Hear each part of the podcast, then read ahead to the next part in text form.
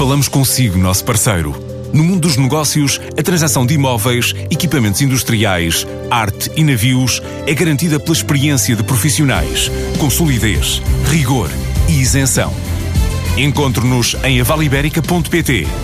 A Vale Ibérica, porque é de leilões que estamos a falar. Os 40 anos de relações económicas e políticas entre Portugal e China estão hoje em debate numa conferência na Universidade Portugalense, que, em colaboração com a Liga dos Chineses no nosso país e a Câmara de Cooperação e Desenvolvimento Portugal-China, organizam o evento.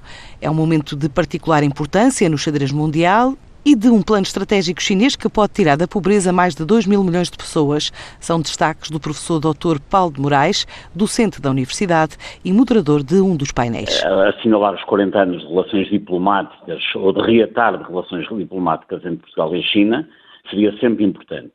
É particularmente importante no momento em que a China tem um programa económico gigantesco, que é o Belt and Road, que vai mudar naturalmente a fisionomia da China e das imediações, mas também de todo o mundo. O programa Belt and Road vai transformar, na nossa opinião, completamente o mundo e, não obstante isso estar a acontecer, eh, no fundo temos uma nova rota da seda no século XXI, mas de facto eh, é que este assunto tem sido pouco discutido em Portugal e a Universidade Portugalense entendeu que era importante contribuir para esse debate. O Belt and Road vai ter consequências a nível do crescimento económico na China e nas imediações, eh, mas tem também uma componente económica fundamental de expansão da própria China para o Ocidente, em particular na Europa, e eu julgo que nada se terá sentido tanto como se vai sentir o Belt Road, talvez desde o tempo do Plano Marshall, ou seja, a influência deste programa na Europa vai ser gigantesca e, em particular, eh, obviamente que também.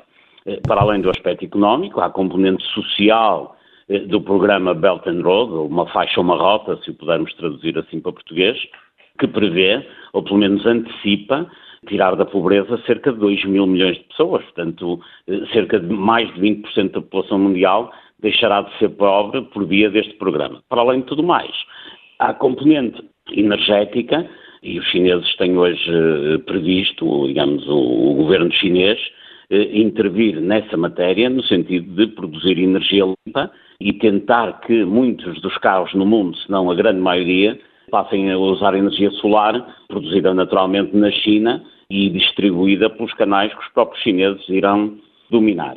Por todas estas componentes e outras mais, é fundamental que os portugueses, em particular a Academia, eh, se debruce sobre estas matérias, estude o assunto eh, e antecipe o que vai acontecer na Europa por via deste programa, bom, e em particular em Portugal. Por um lado, Portugal é importante para os chineses na medida em que é uma porta de entrada importantíssima, do ponto de vista do governo chinês para a Europa e até para o Ocidente, mas também eh, temos que pensar na outra perspectiva que é Macau, tem ainda hoje uma uma forte componente na sua administração, influenciada pelo tempo em que os portugueses lá, lá estiveram a administrar, Macau vai ter um papel importantíssimo. Aliás, Macau, ao longo do tempo, teve sempre muita importância na vida da China. Bastará recordar que na Segunda Guerra Mundial era através de Macau que chegava a ajuda para toda a China. A China estava completamente isolada, eh, digamos, ensanduichada, se posso usar a expressão, entre japoneses e russos, e era através de Macau que eh, chegavam as ajudas